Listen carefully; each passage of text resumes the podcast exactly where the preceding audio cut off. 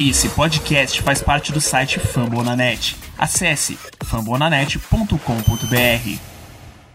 Esse podcast faz parte do site Fambonanet. Acesse fambonanet.com.br.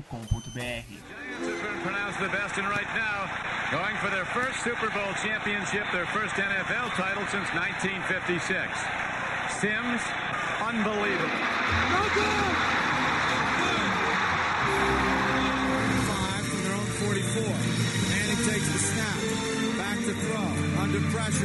Pressure. Avoids the rush. And he's going to fight out of it. Still fights out of it. Now throws it deep downfield. Wide open Tyree who makes the catch. What a play by Manning. Incomplete. And the ball game's over. And the Giants have won Super Bowl 46. Big Blue Podcast. We are the New York football. Giants. Gladiator football. Giants. The globe knows who we are.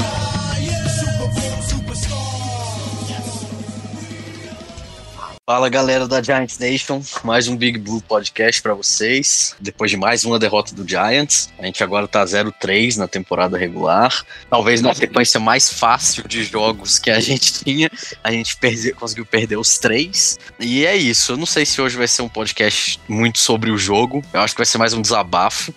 É, a gente precisa conversar um pouco sobre a situação, o estado em que o Giants se encontra. Eu acho que isso é muito mais importante do que a derrota pro Falcons, apesar de que a derrota pro Falcons foi bastante vexatória.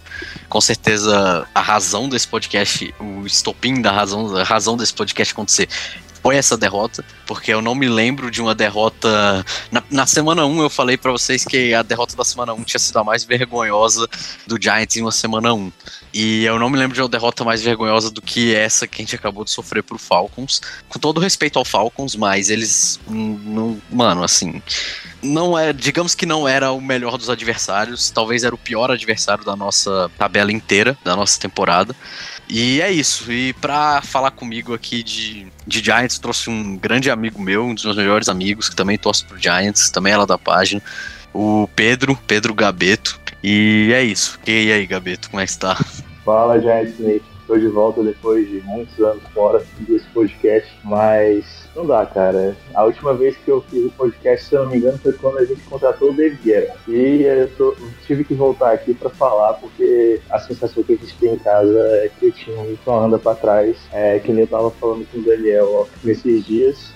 É impressionante, o David Guerra consegue ser pior que o Jerry Reese. Eu arrisco a dizer que o Jerry Reese tivesse as mesmas coisas que o David Guerra teve. Se ele não tivesse sido demitido, na realidade, o Giants estaria um pouco melhor. Não vou dizer nem que a gente estaria um time de playoff, porque o Jerry Reese não era bom. Mas perto do Dave Guerrero, ele faz parecer um puta GM, um GM do Chiefs. Mas é voltar de volta. E quem é quiser voltar volta nesse aí. episódio, eu e o Gabeto criticamos bastante a contratação do Gettleman já naquela época.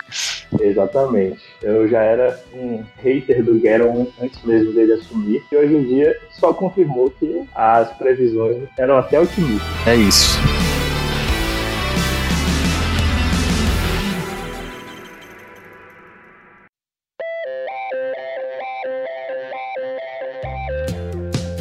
Bom, antes de xingar o Giants por, sei lá, uma hora, quanto tempo durar esse podcast, vamos começar pelos pontos positivos do- das primeiras três semanas e, e do jogo de, de domingo, né, de ontem. Foram poucos, então isso vai ser bem rápido, porque a maior parte do tempo vai ser a gente xingando o Giants mesmo. Mas eu acho que vale a pena destacar alguns jogadores, né? Começando pelo Andrew Thomas, nosso left tackle. E, pelo que parece, vai ser nosso left tackle por muitos anos que virão aí pela frente, se Deus quiser, pelos próximos 10, 15 anos, se não tiver alguma lesão. Tá jogando muito. Na temporada até agora, ele é o quarto melhor left o quarto melhor offensive tackle, tanto left quanto right tackle. Ele é o quarto melhor da NFL inteira em vitórias em em bloqueios pro passe, né? Pass block win rate. Ele é o quarto melhor, ele cedeu apenas cinco pressões na temporada regular, não cedeu nenhum QB hit e não cedeu nenhum sec até agora na temporada. E no jogo corrido ele também tá sendo muito bom. Ele, se eu não me engano, ele é o 12 segundo melhor tackle da NFL contra o jogo corrido, de acordo com o PFF e essas essas métricas e ele é ele durante as duas primeiras semanas da temporada foi o segundo melhor em run block win rate que é a mesma coisa do pass block win rate, mas para corrida, né? Vence, é, vitórias em bloqueios para corrida. Então, tá sendo, um, acho que o grande destaque do time nesses primeiras semanas, numa posição que era extremamente importante, né, para o sucesso do Giants. Então, eu acho que vale a pena a gente destacar ele e alguns outros jogadores, mas primeiro ele, né? O que, que você tá achando do, do nosso querido Andrew Thomas? Finalmente a gente acerta no pick de top 5, né? Diferente do nosso pick 2, da segunda, é, pick 2 do draft, com o Barkley, o Andrew Thomas finalmente está vivendo as expectativas criadas por ele. Ano passado a gente teve uma temporada na qual ele começou muito mal, cedendo várias pressões, sets e tudo, e a partir do meio da temporada ele teve uma reviravolta impressionante. Na a mudança de técnico, né? Exatamente. E de técnica de bloqueios também, né? E aí é. na pré-season desse ano ele ainda jogou meia boca, todo mundo ficou preocupado, mas na temporada regular tá mostrando que ele é um puta left tackle e aparentemente foi a melhor escolha pra gente naquele draft do ano passado. E detalhe que ele jogou contra jogadores impressionantes. Montez Sweat, diga-se de passagem, que até o Week 2 naquela época estava jogando melhor que o Chase, Chase Young. É, e, e, contra o próprio Chase Young alguns snaps, contra o, o Von Miller alguns snaps contra o Broncos, apesar de não ter sido a maioria, ele jogou alguns. E agora nesse último jogo jogo contra o Falcons, enfrentou o Dante Fowler a maior parte do jogo, que assim, não é, não é do nível do Von Miller, do Montez Sweat, do Chase Young, mas ainda é um bom pass rusher. Então. Que o Williams. É, valia mais a pena pagar ele do que o Leonard Williams, sem dúvida. E é, o Andrew Thomas é o, com certeza é um cara a ser destacado, então, bom, todas as críticas que a gente vai fazer depois daqui hum, relevem o Andrew Thomas. E quem mais? Outro cara que. É, quem mais você quer destacar? Né? Aziz Ojulari, nosso rookie, segunda rodada. Eu vejo muitas pessoas falando, ah, mas ele tem só três sacks. Cara, perto do que a gente já teve, só três sacks por uma segunda rodada, e ele veio do draft muito cru. Claro que ele tem um teto grande, mas ele não veio como a gente viu o Chase Young chegar longe disso. E já você ter três sacks e um strip sack dentro deles, né? Dentro dos em três, jogos. jogos. é excelente. É a primeira Ainda vez mais. na história do Giants que alguém faz isso. E isso me dá até medo de hypar ele demais, mas vamos curtir enquanto tá quanto pode, né? Ele parece ser um jogador que o Gueron acertou, né? Finalmente. Agora, vamos ver durante o resto da, da, da, temporada e os próximos anos também. Mas o problema é que a gente não tem pass rush. Já já ele começa a tomar do time toda vez. Infelizmente, não vai conseguir render o que ele tá rendendo, né? A gente tem o Mr. Covert Sack, famoso Leonard Williams, o Austin Johnson com grife, que recebe 21 milhões, só que não consegue chegar no quarterback. E sobra pro Calouro a responsabilidade de ser o pass rush, o edge principal do time, sendo que ele não está pronto para essa, aparentemente não está pronto para esse dever, né? Mas torcer para que ele cale minha boca, assim como o Giants calou minha boca jogando tão mal, né? Eu esperava que a gente fosse brigar por playoffs, mas é uma coisa que a gente está acostumado com o torcedor do Giants. Cria as expectativas e a realidade é bruta. E o. Realmente, o Aziz é um destaque, acho que o principal destaque da nossa defesa, três sacks em três jogos. Ele é um caso estranho, porque ele realmente não faz muita coisa durante o jogo, mas ele sempre consegue um sec, o que é bom. é, é. Eu vou deixar as críticas pro Leonard Williams, pro resto pra depois. Tem mais alguém que você queira destacar? Ah, no momento, o Kenny Golladay é um cara que, quando tem a bola na mão, tá jogando bem, mas acho que ele consegue jogar bem melhor. Não sei até que ponto é a lesão, não sei até que ponto é ele que não tá conseguiu render tanto quanto a gente esperava, ou também o esquema do Jason Garrett, que vai ser um ponto de crítica mais pra frente. E o Kadarius Stone finalmente jogando e recebendo passes, né? E, e foi muito bem com os passes que ele recebeu. Exatamente, eu criei expectativa quando ele recebeu os dois passes lá, fiquei esperando o resto do jogo, né? Esperando até agora ele receber mais passes. Mas, assim, só dele ter entrado no jogo e a gente ter falado, nossa, esse primeiro pick parece ele joga bem. Já é uma grande é, vitória, né? Mas a gente tem muito a criticar também.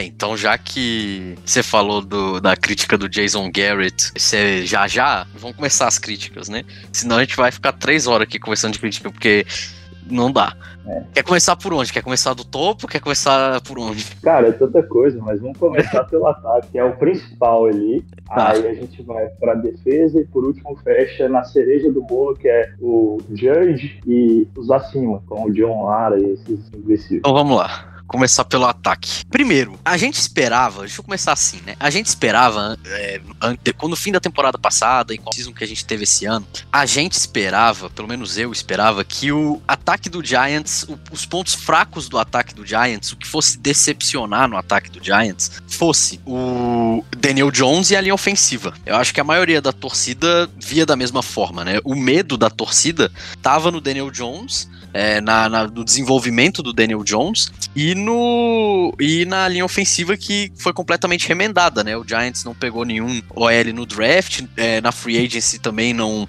não fez muita coisa pra melhorar a OL, os caras que trouxe aposentaram, então assim, não tinha muita confiança na OL.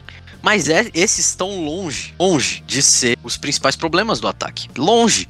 Assim, a gente tinha medo do Jason Garrett também, que vai ser o ponto focal dessa parte aqui com certeza. Mas eu, pelo menos, não sei porquê, eu devia ter sido um pouco mais inteligente, mas eu, eu achei que com a contratação do, do Kenny Golladay, com o draft do Kadarius Stone e com a adição de outros técnicos ao redor do Jason Garrett, que a gente trouxe o Russ Calloway de LSU, por exemplo, que a gente trouxe o Rob Sale para ser é, coordenador de linha ofensiva, mas que ele era, que é treinador de linha ofensiva, mas que ele era coordenador ofensivo no college e era um bom coordenador ofensivo no college. Eu achava que essas ideias mais jovens ao redor do Jason Garrett e a melhora no, nos jogadores iam dar uma mudada nesse ataque. Mas não é o que aconteceu, né? Tipo assim, É 2020, jogo 19. jogo é, é- é ridículo, é ridículo. O ataque do Giants é, é patético com o Jason Garrett. e Eu não sei como que esse cara tem um trabalho na NFL ainda, depois da semana 3. É, é ridículo. O Giants, a gente tá na semana 3 e na semana 2 o Giants fez 29 pontos. Foi o melhor jogo do ataque do Jason Garrett até hoje.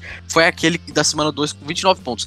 E o Giants Contra tá uma defesa, contra uma defesa.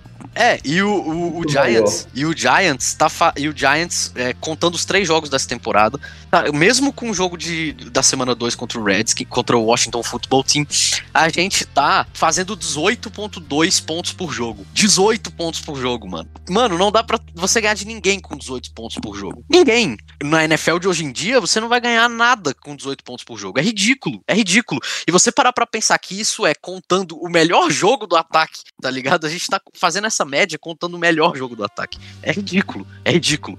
Alguns dados do ataque do Jason Garrett que eu tenho que falar aqui. Desde que o Jason Garrett assumiu o ataque do Giants, a gente é o 31 primeiro, ou seja, o penúltimo pior ataque, né?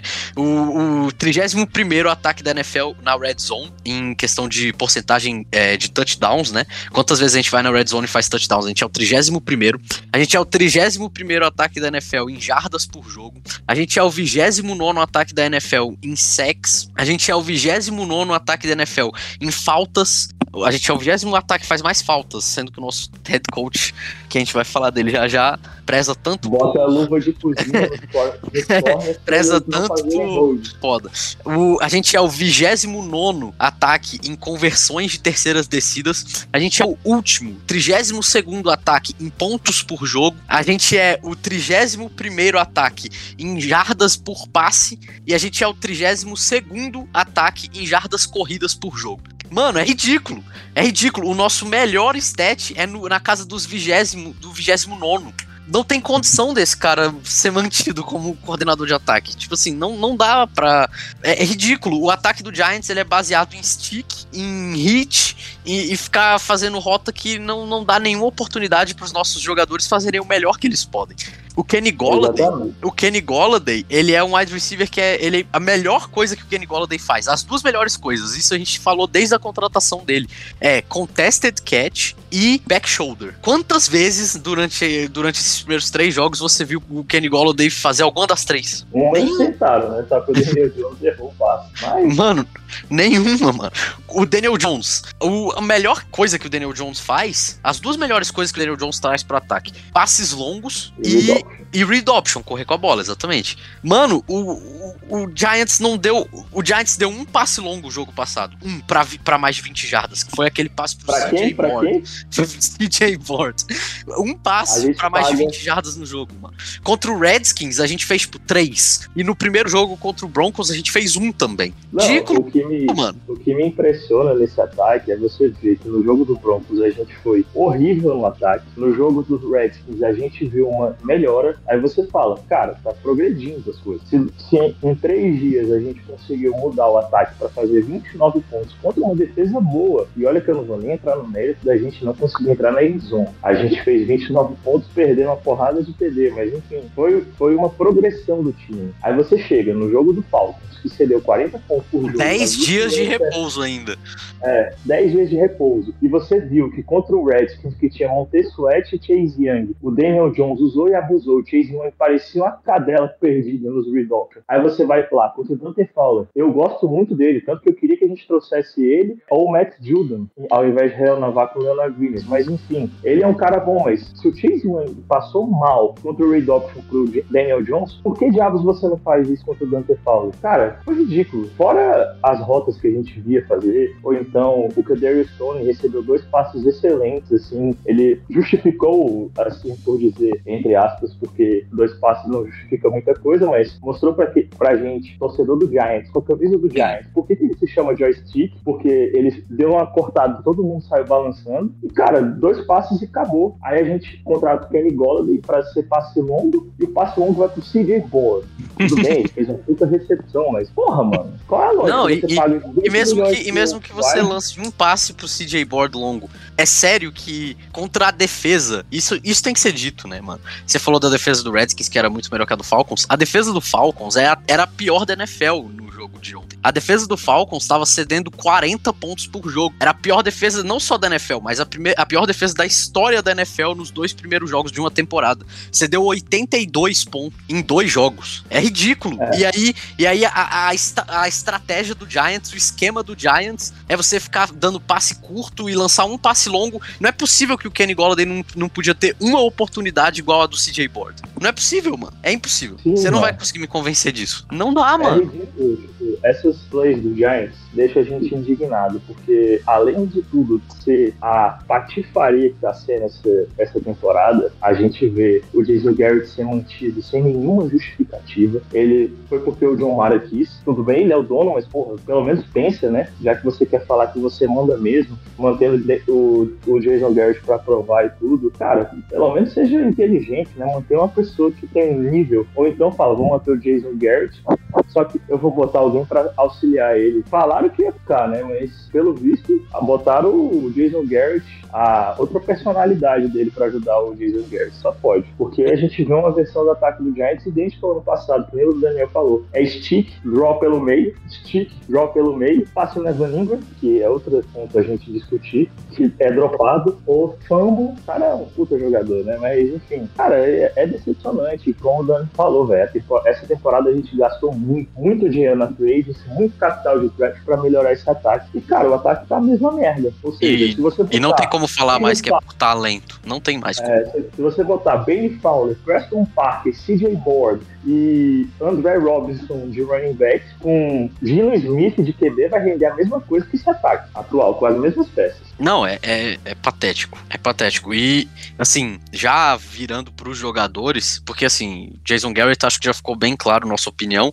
E, e não tem muito o que dizer do Jason Garrett. Se você que está ouvindo a gente agora acha que o Jason Garrett não é culpado, acha que o Jason Garrett, que o Jason Garrett é bom, mas por alguma razão, sei lá, não confia no Daniel Jones, ou, ou por favor, se reanalise, se reavalie, porque, mano, eu não quero ser, ser desrespeitoso, mas existe uma grande possibilidade de você ser um pouco burrinho. E não dá. O Jason Garrett não dá. É assim, é ridículo o que ele faz com esse ataque. E voltando pros jogadores, mano, você falou do Evan Engram, já passou da hora da gente trocar esse cara, né, mano? Não dá.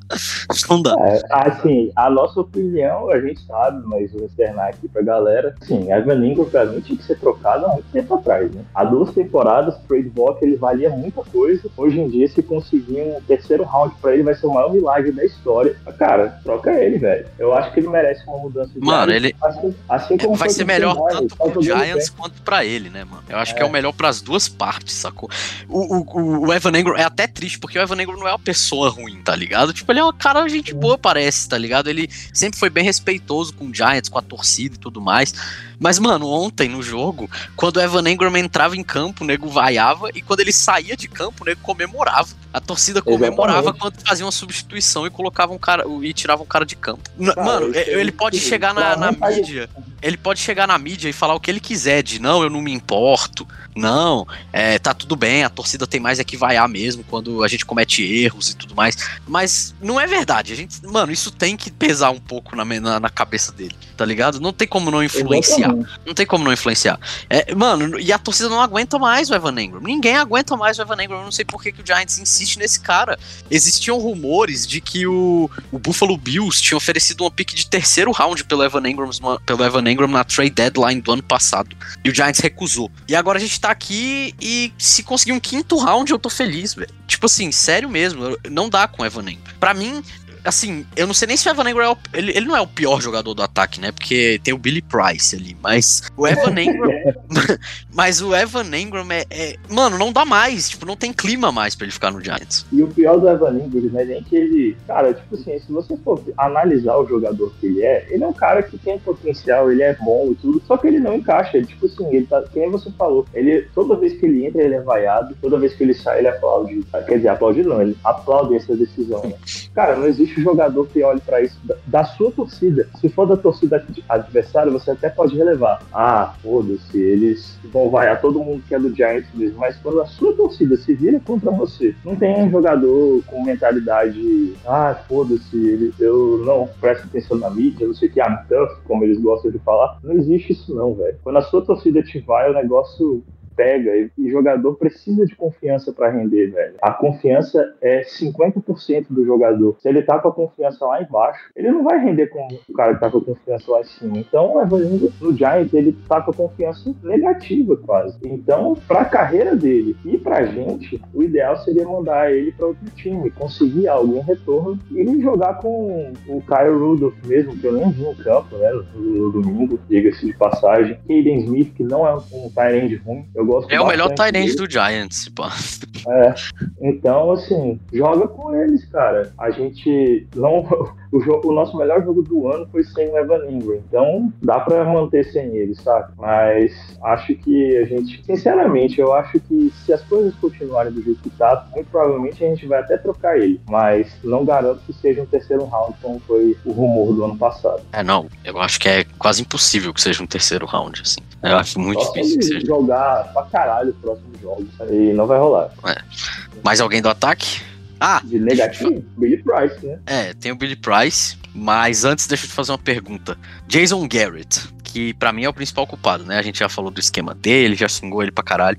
Você. Eu sei, lógico que você nem. Óbvio, qualquer, qualquer pessoa com meio cérebro sabe que não era nem pra ter contratado ele é, de, de começo, assim. Não era nem pra ter contratado, muito menos ter mantido ele depois da temporada passada. Agora, man- mantiveram, contrataram, e agora três jogos, ou seja, na verdade 19 jogos depois, né? Ou três jogos dentro dessa temporada, a gente tá do jeito que tá. Você demitiria o Jason Garrett, né? Cara, eu demitiria todo mundo, mas vou me ater a só o Jason Garrett. É, já já a gente vai ele. falar do resto, mas o, o, o Jason Garrett você demitiria, tipo, agora, hoje. Cara, eu demitiria agora, hoje, ontem, é, nesse exato momento, qualquer circunstância, agora, fala, mano, não tem condição dele continuar, sabe? Tipo, é, a gente entrou na temporada dando benefício da dúvida pra dois caras que não mereciam, que era o Dave Gettleman e o Jason Garrett. Joe Judge e, e Patrick Graham não vão entrar no meio, mas Dave Gettleman e Jason Garrett eram dois caras que não mereciam estar no Giants essa temporada. Dito isso, depois de três semanas, a gente tem um ataque que jogou mal pra caramba na Week 1, jogou um jogo mediano pra bom na Week 2, só que comparado à desgraça que foi ano passado e a Week 1, a gente ficou numa falsa ilusão de que aquilo foi excelente, mas tem muitos defeitos, mas a gente não vai entrar no mérito, senão vai ser mais depressivo ainda como torcedor. E ainda ele viu a receita do, do sucesso e não aplicou contra o Falcons, que era um time com a pior defesa da NFL. Ele perdeu e perdeu fazendo 14 pontos, perdeu de 14 a 17. Então, cara, ele não aprende com os próprios erros, ele não acrescenta nada pro ataque do Giants, ele limita a nossa visão do Daniel Jones, que isso a gente pode entrar até depois. A gente tem mais 14 jogos com o Daniel Jones para saber se ele é um franchise QB ou não. Muito provavelmente ele não é, mas querendo ou não, todos têm que concordar que o Jason Garrett não é o cara que vai dar o... a, a gente vendo 17 jogos com o Jason Garrett, vai ficar aquela dúvida no ar. Então, são vários fatores que somados é um no-brainer demitir o Jason Garrett. Não tem nem discussão, mas a gente já viu notícias que o Judge e o Mara não vão demitir. O play caller do ataque vai permanecer igual. Ou seja, torcedores, haja coração. Já fazendo a transição, né?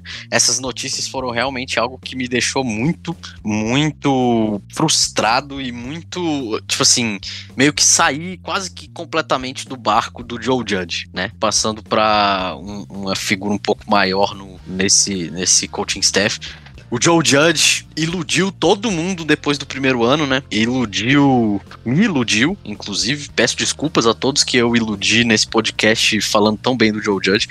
Mas o que ele vem fazendo nessa temporada é, assim, algo que tá difícil. Tá difícil confiar que ele vai botar esse Giants no, nos trilhos de novo. Ele é um cara que, tipo assim, não dá. Tem duas coisas que não dá com o Joe Judge. Mas essa, essa coisa dessa mentalidade old school dele, de ficar, ah, não, vai lá, dá uma volta no campo, vai lá, vou te punir, corre, vai, dá um. Foda-se, você errou e, e, e, dá uma volta, dá outra volta no campo, e os caralho. Mas cadê a, a mano, cadê a, a, a, prestação de contas no sentido de ele também fazer isso, né, mano? Porque é ridículo o, o cara chegar com essa pose de durão pra torcida e pros jogadores, é, falar que ele é old school, falar que ele é o, o, ele é o brabo, falar que o, que o time vai ser físico, que o time vai jogar com vai, vai dar porrada em todo mundo, que o time vai jogar com uma mentalidade diferente, vai atacar e os caralho, blá blá blá blá blá blá. Todo esse toda essa, essa ladainha que ele fala toda a entrevista dele também, literalmente toda a entrevista, para depois chegar numa terceira para três no campo na, na, na, linha de 39 jardas no campo de ataque, terceira para três na linha de 39 jardas do campo de ataque. O o o Giants. um passe tenta... incompleto, né? É, aí tem um passe incompleto na terceira para três. Ou seja, você tem uma terceira para três e você lança uma bola de 40 jardas pro Colin Johnson, que é sei lá qual wide receiver do Giants, provavelmente o quinto ou sexto wide receiver do Giants hoje em dia. Você lançou a bola de 40 jardas pro Colin Johnson numa terceira para três, e aí na quarta para três, teoricamente que era para você arriscar, você. Ah, é, dá até vontade de chorar aqui. Você vai e bate um punch da linha de 39 jardas, da linha de Não, campo de ataque. Mas mano. pelo menos o Giants treinou essa situação. Não sei se você chegou a ver, mas em agosto os insiders ficaram perplexos no treino, no treino do Giants que tava lá. Giants are attempting to punt in 35 to 40 yards on offense. Os caras treinaram essa situação, mano. Eu não sei o que é pior. Se é uma decisão de mano. campo, a gente até pensa, não, o bicho é burro, mas foi de momento. Agora, para os caras treinarem essa situação, mano, é muito errado. Tipo assim, você até falou que com a decisão de manter o Jason Garrett no play calling, você, tipo, bota um pé para fora do time do Judge. Eu já sou o cara, velho, que eu falo, mano, eu já abandonei esse barco. Já abandonei totalmente esse barco. Foi que nem eu e o Dan, a gente segue dois caras no Twitter, americanos, que são, assim, os mais lúcidos que existem sobre o Giants até o momento. Porque Ralph, Ralph Vacchiano, Patricia Train, esses caras, tudo pago pelo John Mara, né? Mas, enfim, o Ethan e o Giants dele. E eles têm a mesma visão. Tipo, o Ethan até postou hoje. Cara, quando você fala em voz alta que o Giants contratou o coordenador de special teams do Patriots para ser o head coach e salvar a franquia, tudo a fala, mano. O coordenador de special teams do Patriots. Então, mano, tipo assim, é, o Joe Judge foi uma figura, foi um bait que o João Mara soube vender. Eu caí nessa, o Dan caiu nessa, 98% da torcida caiu nessa. Poucos foram os que não caíram. Mas a lua de É. mel acabou. É, e acabou, e, e, assim, eu já quero que ele, ele seja demitido no final da temporada. Assim, é, é um cara, velho, que você falou exatamente isso. Ele é extremamente conservador. Ele treina para não perder ao invés de ganhar. A- as quartas descidas que ele deixa de arriscar e custam o jogo pra gente é um absurdo. É, é cada decisão que você fala, mano, não é possível. Os challenges que ele joga, mano. Aquele challenge que ele jogou no TD, mano. Puta que pariu, velho. Não, e nesse jogo contra o Falcons teve outro também. Teve outro challenge é, idiota. challenge- É, que foi de, um, foi de um turnover, não foi? Que ele jogou um challenge? Mano, acho que não foi turnover, foi um- uma recepção do aquele Zacharia lá, sei lá o nome do cara, do wide receiver 2 do Falcons, mas era tipo assim, claramente uma recepção. Tipo, a bola até bate no chão, mas ela nem se mexe, tá ligado? Ah, não, E o. os desafios do Joe Judge é, é, às vezes dá vontade de ser o Zagalo ali, o Tom Coughlin tentando pegar meio e os caras dar o snap. Era muito melhor essa época, né? A Mano. gente perdeu o desafio porque ele tentava, o Tom Coughlin tentava pegar na meia a flag, só que ele era velho, não pegava a tempo, os caras davam snap. Quisera eu que o Judge fosse assim, né? Porque eu nunca vi né, nessa temporada, na temporada passada, agora de cabeça eu não vou lembrar os desafios bons do Judge. Mas não deve ter muito, não. Mano, é, é assim. Esse conservadorismo dele me irrita muito. Isso eu falo desde o ano passado, tá? Mesmo quando eu defendia ele, eu falava que uma das coisas que ele tinha que corrigir era isso. E quem, me, quem escuta aqui sabe. Agora, essa, esse, uso, esse uso errado de timeouts, que ele simplesmente dispensa os timeouts, é, assim, é- primeiro que é novidade. Ano passado ele não fazia, não lembro dele, dele, dele controlar tão mal o relógio. E segundo que, que tá sendo um definitivo no- nos momentos de jogo também. O Falco, por exemplo, nesse jogo, se o Giants delay tivesse... of game, É o quê? o delay of game que a gente ia tomar ia É. mudar meia jarda no posicionamento de campo. Exatamente. Tipo assim, o Giants, o Giants estava numa quarta descida pra, tipo, sete jardas na linha de três do campo de defesa. E aí, ao invés de tomar um delay of game e, e, e recuar pra, lá, pra, jarda de, pra linha de duas jardas, ou seja, perder uma jarda de posição de campo, o cara gastou um timeout, mano. O cara gastou um timeout. Não tem lógica, velho. Simplesmente não dá. E isso tá custando o jogo. Porque chega no fim do jogo e o, o Falcons converte dois first downs o Giants não tem timeout pra parar o jogo e tentar devolver a bola pro ataque pra, pra tentar empatar ou virar, sacou? Então o Falcons vai, gasta o relógio até o final, bate o field goal e a gente perde. Porque não tinha fucking timeout, porque a gente é retardado e perdeu com dois delay of games e um challenge ridículo. Timeout. Não, foi Então- um delay of game, um challenge e o outro timeout foi quando a defesa fez o timeout pra, pra tomar o TD no, lance. É verdade, é verdade. Pior ainda. O nego, to- o nego faz o timeout pra na jogada seguinte tomar um TD. Tipo assim, não dá pra você gastar seus timeouts assim. E muito menos você ser conservador do jeito que é com esse time. Eu, eu peguei um dado aqui agora, inclusive acabaram de postar no Twitter esse dado. Os times que mais vão pra, pra quarta descida quando eles deveriam ir, de acordo com, com, a- com os dados analíticos. Eu- não que surpreenda ninguém, né? Mas o, o Giants é o time que menos vai. O Giants está empatado com o Seahawks como o time que menos vai nos momentos que deveria ir. Então, assim, é ridículo, é ridículo. E, e- e não dá pra ele, não dá mais pra ficar ouvindo essa, esse papinho de, de técnico, fingindo que ele que, que vai dar tudo certo no final, sacou? Não tem mais como. Não tem mais como. Não dá pra o cara ser head coach na NFL e, e não saber controlar relógio, não, sa não, não saber momento de ir pra quarta descida, pra ir pra conversão de dois pontos, seguir um pouco de analítico. Não dá. Porque o, o, o John Harbaugh, se tivesse batido o punch contra o Patrick Mahomes uma semana atrás, tinha mais uma derrota, tá ligado? Você tem que saber, um- você tem que saber que, como diz a- o ditado, você tem que jogar pra ganhar. Você não pode jogar pra não perder. Tem uma diferença muito clara. Você tem que jogar pra ganhar o jogo. Você não pode jogar pra não perder o jogo, senão você vai perder.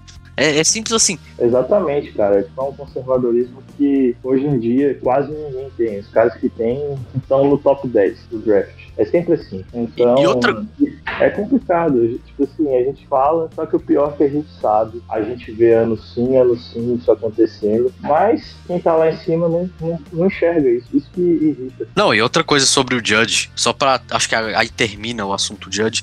É que ele preza tanto. Tipo assim, uma das coisas que ele mais faz é, é, é prezar por, por isso, pelo, pela disciplina do time, digamos assim. É prezar, é, é tentar corrigir fundamentos e corrigir os, os, os fundamentos e não fazer falta para não dar jardas para adversário, blá blá blá blá blá blá blá O Giants é o segundo time que mais fez falta nessa temporada. Foram 11 faltas contra o, Washington em, é, na semana passada. Nesse jogo foram 9 faltas. Não dá também, tá ligado? Isso é, isso é, isso é problema técnico, isso não é problema do jogo jogador, é problema técnico, é erro de, de treinamento mesmo. É erro de treinamento, claro, isso. Exatamente, cara. O pior é você ver que ele vive falando, ah, a gente tem que ser um time que não faz falta, não sei o quê. E o ponto principal dele nas entrevistas sempre foi isso, um time disciplinado. E cara, o nosso time tá muito longe de ser disciplinado, mas muito mesmo. Assim, chega a ser uma paródia ele falar um negócio desse. E a última coisa, uma das coisas que mais tem irritado no Joe Judge ultimamente é as entrevistas pós-jogo. Cara, não dá, velho. Não dá. O cara tem um jogo horrível e ainda tem a cara de pau, a audácia de chegar no final da entrevista e falar: We will be alright. A gente perdeu contra os piores times da nossa, do nosso calendário. E perdeu feio, por assim dizer. Não foi feio de tomar 40 a 12, até porque esses ataques não tem condição de fazer. O único que poderia fazer foi o Broncos, e mesmo assim foi um sacode, né? Foi. A gente fez só 7 pontos se você for desconsiderar o garbage time. Mas enfim, se você perder contra um QB reserva do Redskins, contra o time do Falcon por um field goal porque você não arriscou, ou então por conta de, de decisões equivocadas e tudo. A defesa também está longe de ser a defesa do ano passado, mas ao mesmo tempo não está tão ruim quanto o ataque. A defesa está lá entre 15 por aí variando. Se você pegar, tá ali no meio. Lógico que pelo que a gente pagou, esperava-se que fosse bem melhor. Já viu Petros jogando absolutamente nada, sendo um fator que só atrapalha dentro de campo. É, Logan Ryan reduziu bastante bastante o, o jogo dele, de jogando muito abaixo do ano passado. James Bradbury também caiu bastante o rendimento. Blake Martinez estava muito abaixo, infelizmente sofreu uma lesão, está fora da temporada, mas é, era um cara que estava deixando a desejar. Leonard Williams está jogando horrível, ele nunca foi um pass rush. No ano que a secundária do Giants foi bem, dava mais tempo para ele chegar no QB e com a ajuda do Dalvin Thompson. E outra coisa, falar, e outra ele, coisa que Mano, o Leonard Williams teve uns dois jogos, ou três jogos, contra times muito fracos, com linhas ofensivas muito fracas, que ele teve três sacks, dois sacks, e, e, e, contra os melhores times ele não aparecia tanto mesmo no ano passado.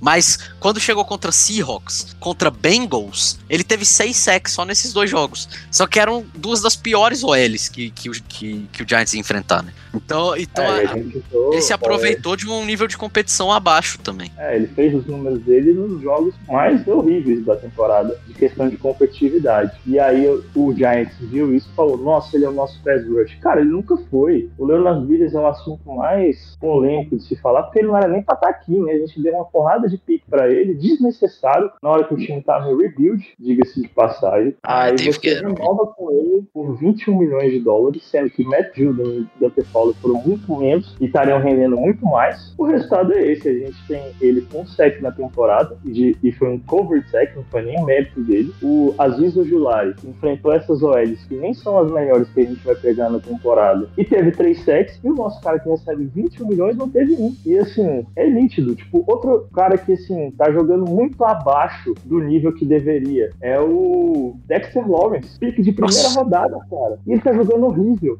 Uma coisa que a gente pode criticar, e eu sou um cara que critiquei muito o Jerry Reese, e eu tava certo, ele não era um bom GM. Mas o que ele fazia com o defensive tackle era algo absurdo. Ele draftava o cara no segundo, terceiro round, ficava por quatro anos, deixava o cara embora, os times pagavam uma barbaridade por ele, a gente pegava um quarto round, um terceiro round condicional, e aí chegava no draft no ano seguinte ele metia outro home run.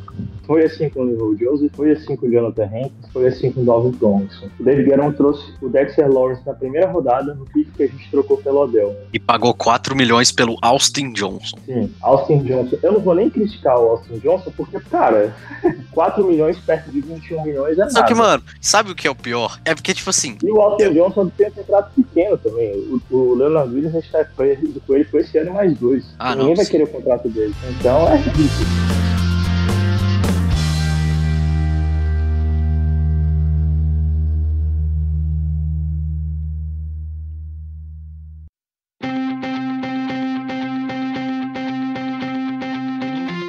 Sabe o que é o pior? É que a defesa tá mal. Tipo, a defesa tá muito mal. A defesa tá não tá nem lembrando a defesa do ano passado, nem perto de lembrar a defesa do ano passado, e tá com contratos grandes. A gente pagou 13 milhões por ano pro Adore Jackson, pagou 21 milhões por ano pro, pro Leonard Williams, pagou 10 10 milhões por ano pro Blake Martinez, que inclusive tá fora da temporada. 14 milhões pro Bradbury, né? Bradbury, é, 15 milhões pro, pro, James Bradbury. Então, tipo, tem contratos grandes na defesa. Mas, mano, eu vou, eu, eu vou ter que voltar lá e falar, tipo assim, sim, a defesa tá ruim, a defesa tem que melhorar, eu concordo com tudo que você tá falando, não tô discordando.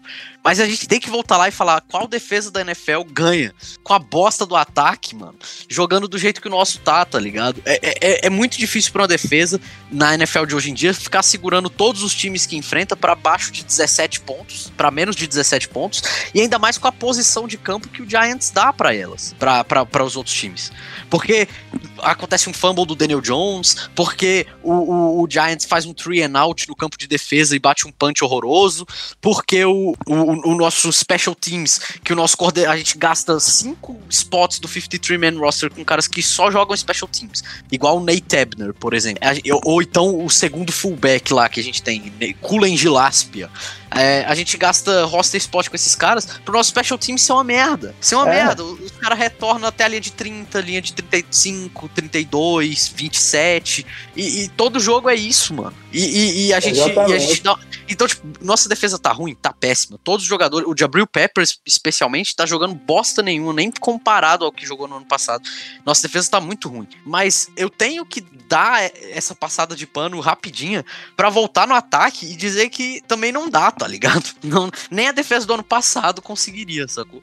Tipo, é muito Mano, difícil. a única defesa que eu vi conseguir isso foi a defesa de 2016. E eu acho que muito disso a gente ficou meio que mal acostumado com aquele time e aquela defesa que a gente consegue ganhar fazendo 10 pontos no jogo, que foi o caso do Cowboys, 10 a 3, se não me engano, com aquele TD de slant do Odell. Do Odell. Em 2016. Cara, aquilo ali é ponto fora da curva. Assim, claro que a defesa não é merecedora de todas as críticas, tá jogando mal, sim, mas que nem você falou, cara, tipo, não adianta. É, a gente segurou o Falcons para 17 pontos, que, mano, não dá para pedir muito mais que isso. Tudo bem que a gente pode pedir da forma que foi, é, já que segurou até o final do jogo de 7 pontos, dava para você ter forçado o field goal no segundo TD ali e tudo, mas é que nem você falou, a defesa, uma hora, não, não segura mais não, até porque o, os ataques da NFL, menos o nosso, eles variam durante o jogo. Eles vão vendo que, que a defesa tá boa, e a defesa cansa a também. A defesa cansa, eles vão vendo os pontos estratégicos para se atacar a defesa. E com ao redor do, ao, ao, longo do jogo, eles conseguem mais. Mas o nosso ataque não faz isso, né? Só quando o, time já tem certeza que ganhou, a defesa tá cagando os pontos. Aí o Jason Garrett manda aquele drive que a gente fala: Meu Deus,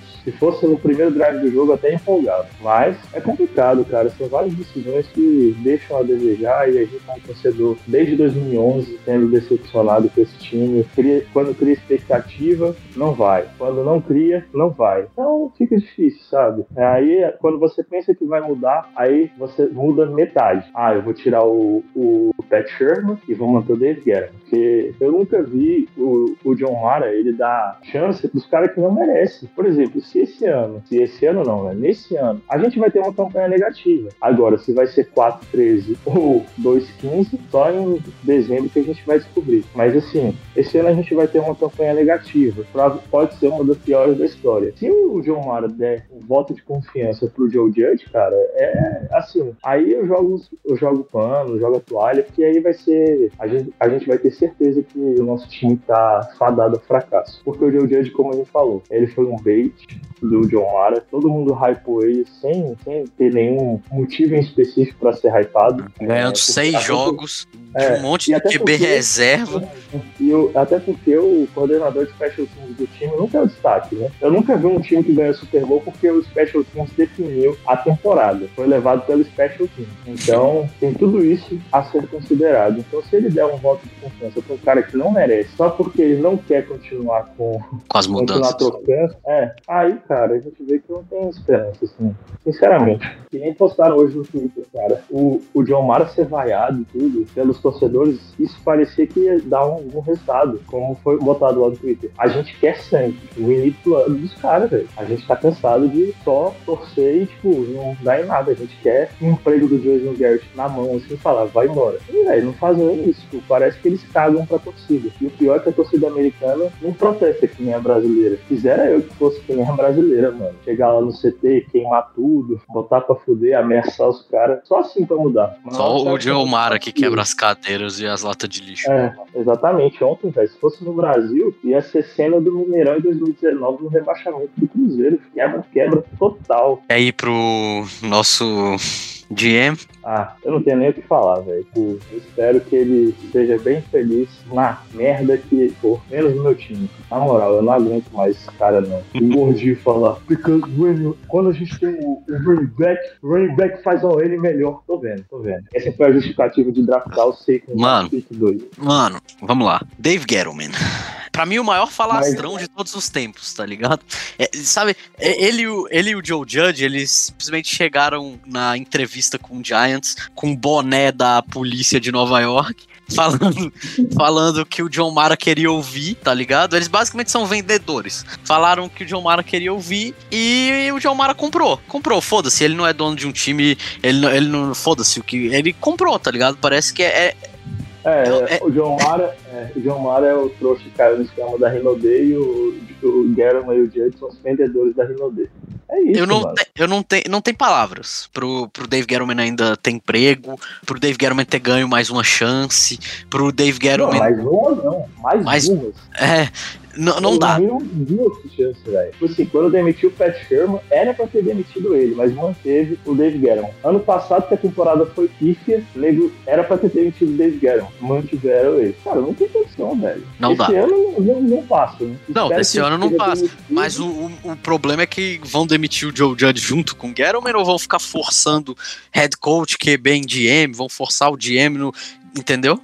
Será que vão ter um É, que processo de. mérito, cara. Tipo, e o pior é que, por exemplo, para a gente demitir o Joe Judge, tem que ser uma temporada tipo 1-16, 0-17. E eu já conversei isso com você, mas não explanando pra todo mundo. Cara, desde 2017 a gente torce pra esse time perder, velho. Tipo, eu tô cansado de toda temporada de falar, não, vou torcer pra perder todos os jogos, que aí muda as coisas. Tentar mudar as coisas. E também pra, pelo draft pick, né? Exatamente, porque a gente fala, não, a gente vai ficar na pick 1. Até porque ano que vem, se a gente ficar na pick 1, 2 ali, a gente consegue draftar um QB, ou então o Ed lá de Oregon e tudo. Cara, tipo, gente- eu tô cansado de todo ano a gente fala, não, esse ano tem que perder tais jogos pra gente ficar no top 10, e aí a gente conseguir pegar uma pick boa, e a partir daí a gente conseguir melhorar o time, não sei o quê. Cansa, velho. Eu tô querendo torcer pro meu time ganhar. Dessa temporada temporada- os únicos jogos que eu torci pra ganhar foram o Week 1 e 2, e perdeu os dois. Aí quando eu torci pra perder, ganhava. Porra, desse time não dá certo. Mano, só. Mano, Dave Gettleman. Vamos lá. Ele, esse cara, mano, ele é. Eu só não vou dizer que ele é o principal culpado de tudo que tá acontecendo com o Giants, porque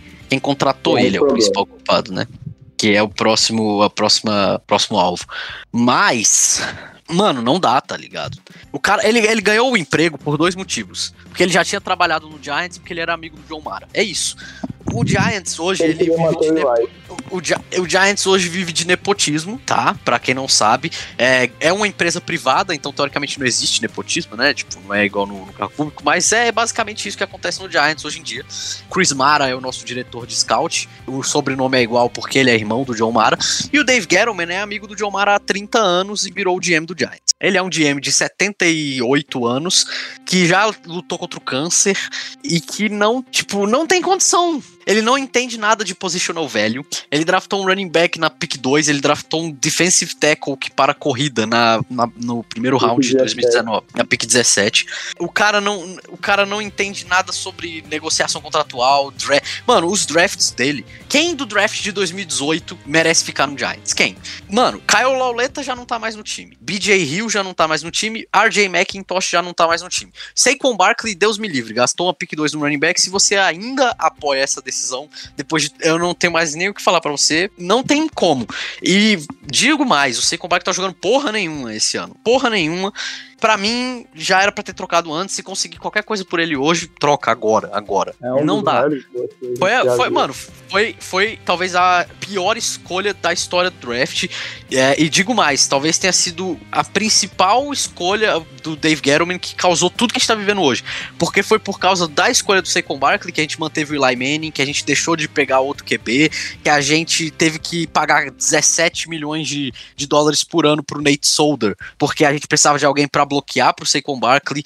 Foi por causa dessa decisão que a gente fez trocas, como a, a do Billy Price e, e a do Ben Bredesen. Foi por causa dessa decisão que o, o, o Giants perdeu, se eu não me engano, quanto que o Saquon Barkley deve ganhar? Uns 8 milhões de dólares, 10 milhões de dólares por É. ano de cap space que o Giants poderia ter gasto em outras posições.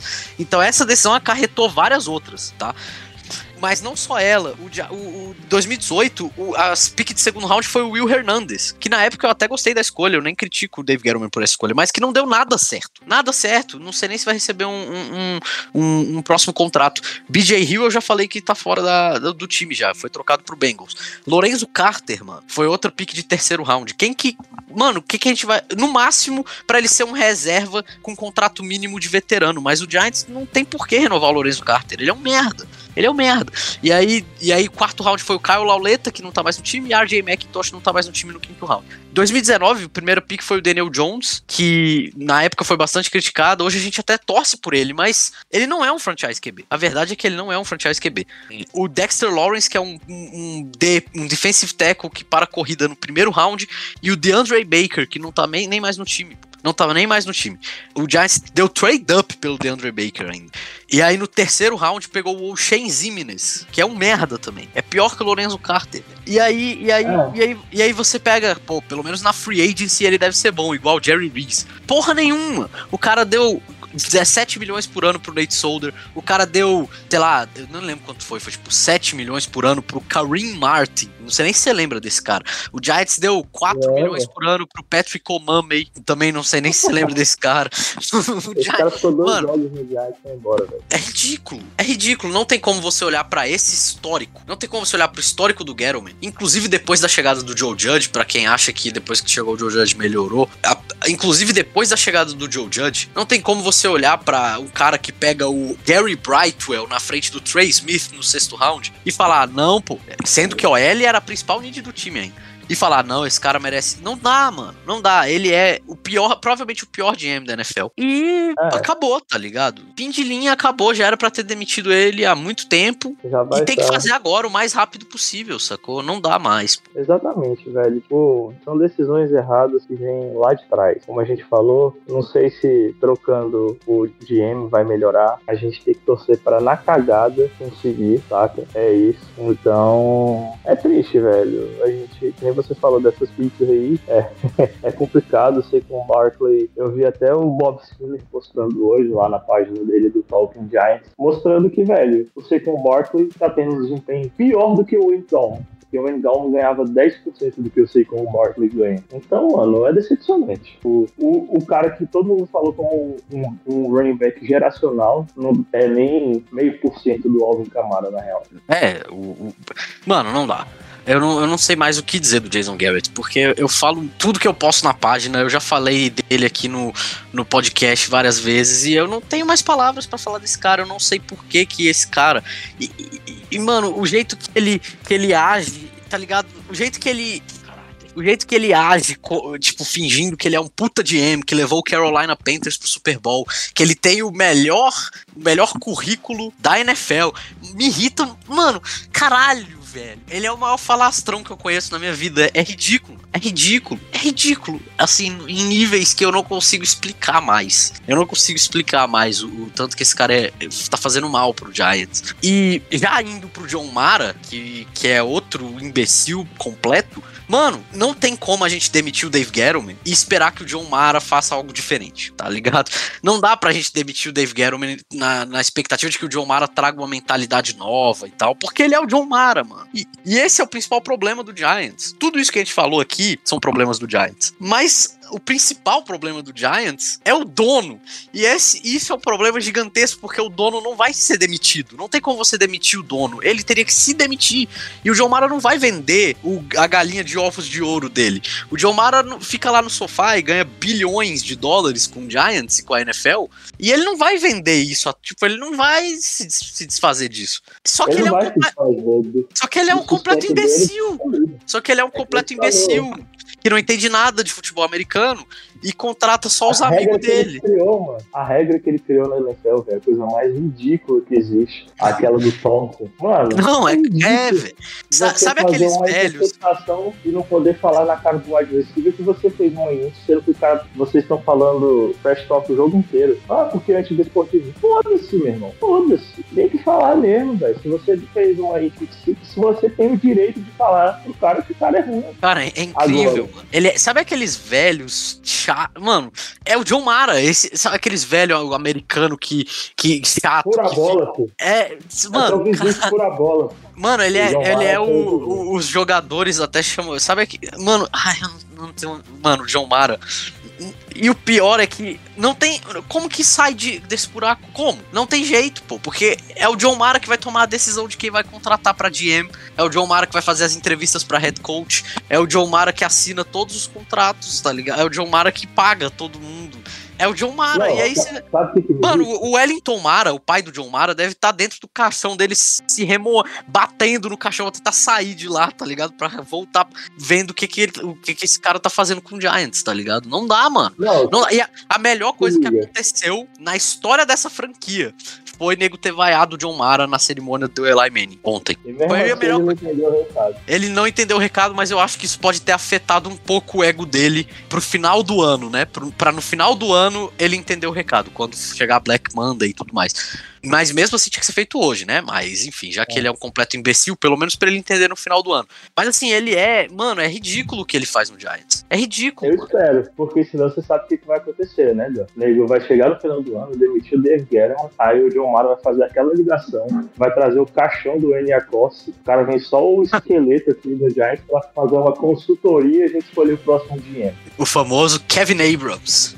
É, ele está na administração desde os tempos que o John Mara era criança, e aí o John Mara brincava com ele de carrinho juntos, e aí ele vai falar, não, esse aqui é o cara certo, porque eu brinquei com ele na infância, sei lá. Tô inventando aqui, mas é porque, velho, é que nem o Dan falou, um nepotismo absurdo, só que como a empresa Mano, dele... o Chris Mara, o Chris Mara não entende nada de futebol americano, tá ligado? Antes do bicho virar vice-presidente, é, na verdade, antes dele virar o diretor de scout do Giants, vice-presidente do Giants, mano, o bicho era tipo vendedor de carros, tá ligado? E aí do nada o bicho foi contratado para essa posição no Giants, tá ligado? Porque ele é irmão do John Mara. Ele não entende bosta nenhuma de futebol americano. E o pior é que quando ele se apaixona por algum jogador no draft, não tem quem tire isso da cabeça dele. Não tem quem tire, não tem ligação. Ele, ele nem atende as ligações para fazer trade down, tá ligado? Ele, ele, ele se apaixonou pelo Saquon Barkley, o Giants foi e pegou o Saquon Barkley. Ele se apaixonou pelo. pelo. Cara, como é que era o nome daquele Ed que tá no Rams agora, que era do Bears? Que o, todo mundo sabia que o Giants queria ele ah, no draft. E aí o. Eu esqueci o nome dele agora. Floyd. Leonard Floyd. Ele se apaixonou pelo Leonard Floyd, e aí todo mundo descobriu que ele era apaixonado pelo Leonard Floyd, alguém deu trade up e o Giants pegou, nem lembro, o Eli Apple. Maravilha. O Giants pegou o Eli Apple. E, e, e mano, por aí vai, tá ligado? Não dá, velho. Não, não, dá pra esse cara ser o diretor de scout do Giants. Como é que você vai trazer bons jogadores? Como que você vai trazer bons jogadores pro seu time? Como que você vai montar um elenco quando a, o cara que é o diretor de scout do seu time é o cara que é o, o principal responsável por analisar e, e ver os jogadores vindos do college? Ele era vendedor de carros. Não, e o pior que você disse, cara, não dá pra piorar do Jim Ross, que era o diretor de scout do. do Mark do, Ross, Mark do, Ross. Ah, Mark Ross, desculpa, o John Ross é o nosso wide receiver. Mas mas o Mark Ross, que era o diretor de scout do Jerry Reese, você fala, cara, dali não tem como piorar, né? Mas não, tem, tem. Mano, que a gente falou, velho, o Mark Ross e o Jerry Reese pelo menos acertavam em algumas posições. O Dave Guerrero aparentemente foi acertar a partir do ano passado. E eu não sei se isso se deve também ao, ao pouco mérito que o Joe Judge tem nesse time, das escolhas do ano passado e desse ano, mas fora isso, é triste. Não, o John Mara é até engraçado, porque quando eu falo com o Gabeto no WhatsApp, o apelido do John Mara pra gente é doente mental. Eu- quando eu- eu- tipo, ele colocou naquele corretor automático lá, quando escreve John Mara, aparece doente mental. Porque ele é, tipo assim, não dá, velho. Na real, hoje em dia eu vejo isso como um, é sacanagem com as pessoas que sofrem de, de deficiência intelectual, velho. É, tô, verdade. tô desrespeitando elas, mas enfim. É, mano, tô- Se tem alguém que tá escutando isso e sofre de alguma deficiência intelectual, me desculpa. É, você é muito melhor que John Mara, de verdade. Não, é. Não, não, desculpa de verdade, mas é, a gente realmente vive numa sociedade que a gente tem que corrigir essas coisas. Mas ele é muito. Mano, ele é um imbecil, tá ligado? Então, pra não falar que ele é doente mental, desculpa as pessoas doentes mentais. Ele é um imbecil, mano. Tipo, e eu não, não sei como o Giants sai desse buraco, porque ele é o dono do Giants, tá ligado? O Giants, eu não sei nem se você sabe disso, mas o Giants, é, a família Mara, o John Mara, tava falindo. O Giants tava indo a- rumo à falência. E o Giants teve que vender parte da franquia pra família do Steve Tisch pra cuidar da parte de administração de negócios, porque o John Mara não sabia fazer isso, porque a família Mara não sabia fazer isso. E vendeu 49% do, do Giants pra família do Steve Tisch, pra família Tisch. E aí o John Mara ficou, a família Mara ficou com 51%. É, isso aí é os puta negócios que a gente tem nesse time. E olha O que é um dos times mais valiosos do mundo, né? Não, e o, e, e o problema é, é que, é que não adianta você ter um time que administrativamente vai bem quando o cara que controla o time, as decisões de personnel que vão fazer a gente ganhar jogos, ainda é o mesmo imbecil que, que não sabia administrar o, o- o- a franquia. Então, como você faz pra, pra sair dessa? Tipo, qual é, qual é a sua solução? Como você so- solucionaria o Giants? Fecha a franquia, vende essa porra pro, pro, pro Jeff Bezos e a partir daí a gente vai. Só assim. E uma solução realista, porque a gente sabe que o John Mara não vai vender essa merda. Uma solução realista é, é fácil. C-A-G-A-D-A. Na cagada, a gente acertar um GM. Na cagada, o Joe Judge. Na cagada, ser o cara certo. Ou então o, o, o, head coach que o GM errado que o John Mara vai escolher. Escolher, então assim, cagada, sorte. Eu só vejo o Giants melhorando. Ou se o John Mara perceber que ele só tá fazendo cagada, que eu acho muito pouco provável, ou então na sorte. Então eu vou apostar minhas fichas na cagada, na sorte. Pra ver se a gente tem sorte uma vez na vida. E é isso. Porque, assim, pra mim, só tem uma solução. Que eu nem sei se vai acontecer, eu nem sei se ela é realista, tá? Mas só tem uma solução. Que é o Giants fazer a mesma coisa que fez com a família Tish, é, só que na parte de personnel, na parte de, de escolher jogador e tudo mais. É contratar uma consultoria, contratar gente de fora, de fora da franquia. Nada de Giants Way. Giants Way já morreu, morreu em 1990, tá? E não dá pra. E, e, tipo assim, o único jeito que eu consigo pensar é o John Mara se afastar, falar: não, eu sou o dono, mas não sou eu que vou tomar essas decisões, eu vou trazer um vice-presidente aqui, um cara de fora, igual fez com o Steve Tisch pra controlar a administração, pra controlar o personnel e, e controlar essa parte do futebol americano. É o único jeito que eu consigo ver, porque daí esse cara vai ser, não vai ser um clubista, um, um imbecil da cabeça, e vai conseguir é, trazer o- os caras mais capacitados pra esse emprego e, e fazer um processo mais limpo, né, no Giants. Porque o processo, o Giants hoje é uma franquia quebrada, o processo do Giants é quebrado. Quando o Giants demitiu, o, o Giants tem que, ele tem que linkar todo mundo um ao outro. O Giants não pode ficar forçando ninguém ninguém, senão você limita suas opções e você limita o seu time.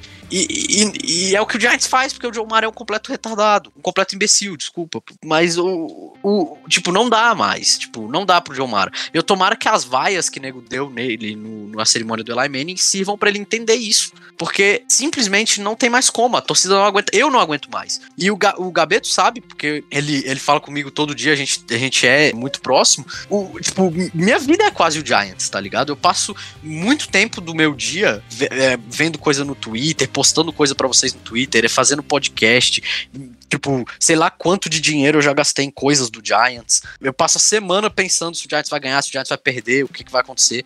E, e, tipo, pra mim, mano, não dá mais, eu não aguento mais.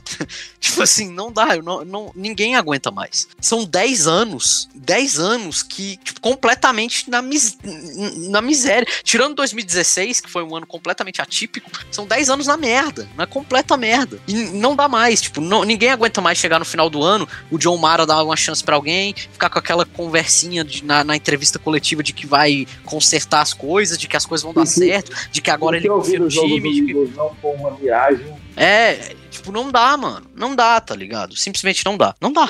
E é isso. Que nem o Dan falou, ele passa boa parte do ano vendo Giants. Eu já cansei de assistir draft com ele, e toda hora ele fala, não, o Giants tem que draftar esse cara. Aí a gente vai lá, drafta outro, dá dois anos, o cara que ele falou tá voando e o nosso pique tá lá. Uma merda. Então, solução, time. Bora fazer uma vaquinha, mandar o Dan pra Nova York e ele virar o dinheiro do Giants. Quem me dera. Assim. Mas, Mano, eu, eu, eu, eu não sei, eu não sou pago pra isso, eu nem sei se eu seria um bom DM. Mas eu garanto pra que isso vocês, eu garanto pra vocês que eu estaria melhor do que isso aí. Eu garanto. Qualquer um estaria, tá? Não só eu. O Gabeto estaria também. Provavelmente 99% das pessoas que estão ouvindo isso também estaria.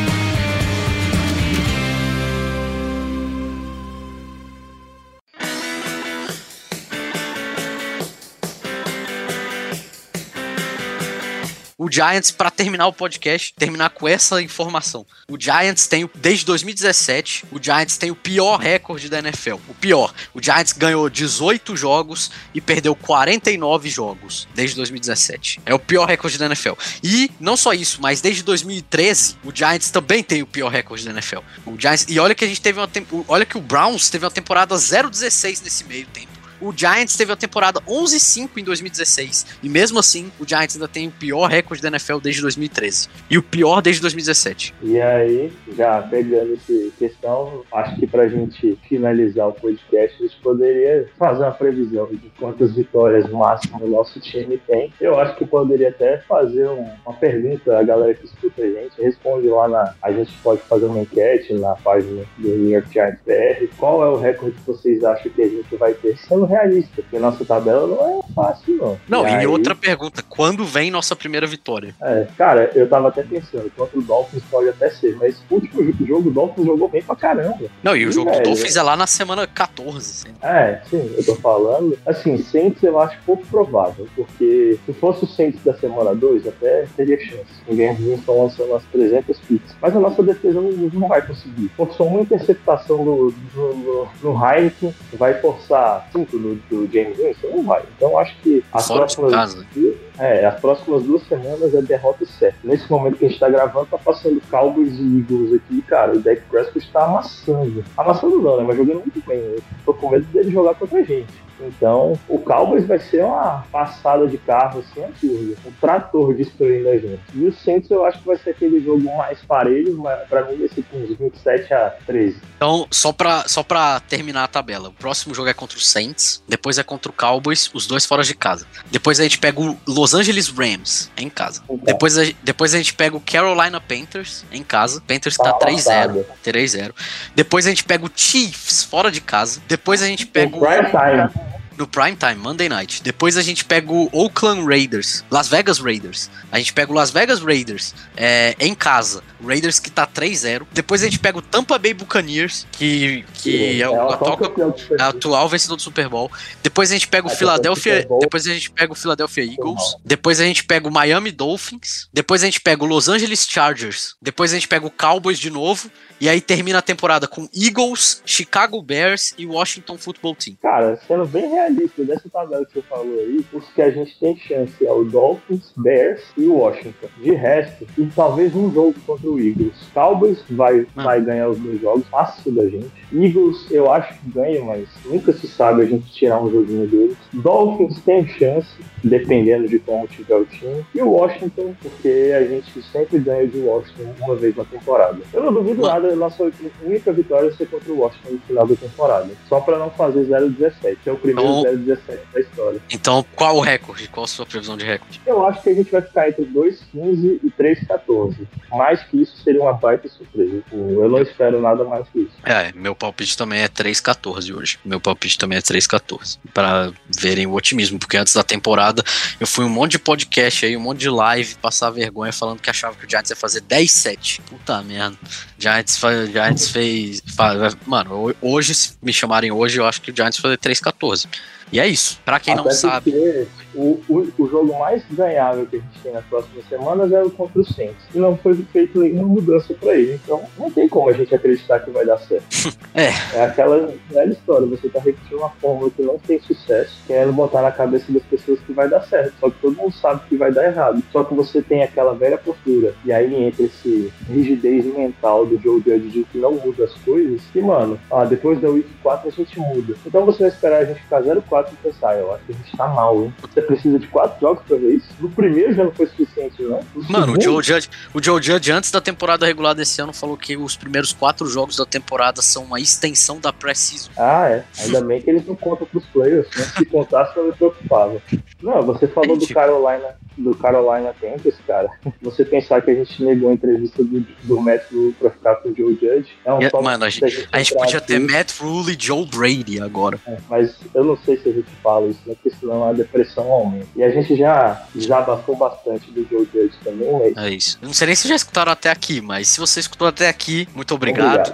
Muito obrigado. É, eu prometo que dias melhores virão. Não posso falar quando, porque depende de quando. É, tá difícil. Mas é isso. Obrigado a todos que ouviram até aqui. Tomara que tenham gostado do nosso desabafo. Bom, eu não sei nem se eu falo que vamos torcer por uma vitória do Giants na, na- na próxima semana, o que, que, que- como é que termina aqui, mas bom, é isso. É isso. Obrigado. Obrigado a quem ficou até aqui e obrigado, Gabeto, pela participação. Sempre que puder, pode voltar no podcast e a gente te ama. É isso. Obrigado, galera. Acho que o que a gente falou aqui representa a maioria da torcida do Giants. E se você quer perguntar alguma coisa ou que a gente deixou de falar alguma coisa, vai lá na página e fala com a gente. Mas no mais, é isso. Agradeço o convite do Dan. Fazia tempo que eu não vim aqui, mas é bom voltar e poder falar com a fanbase brasileira também. Pra gente poder expor a nossa opinião e grande parte concorda que o nosso time tá numa ladeira abaixo e esperanças que um dia as coisas vão mudar. Como o falou, infelizmente a gente não pode falar que ano que vem vai melhorar, porque eu falo isso faz quatro anos e só piora. Mas a esperança é o último que morre. Eu torço pro Cruzeiro e acho que um dia vai subir. Então torcer pro Giants ganhar é daqui pra ali.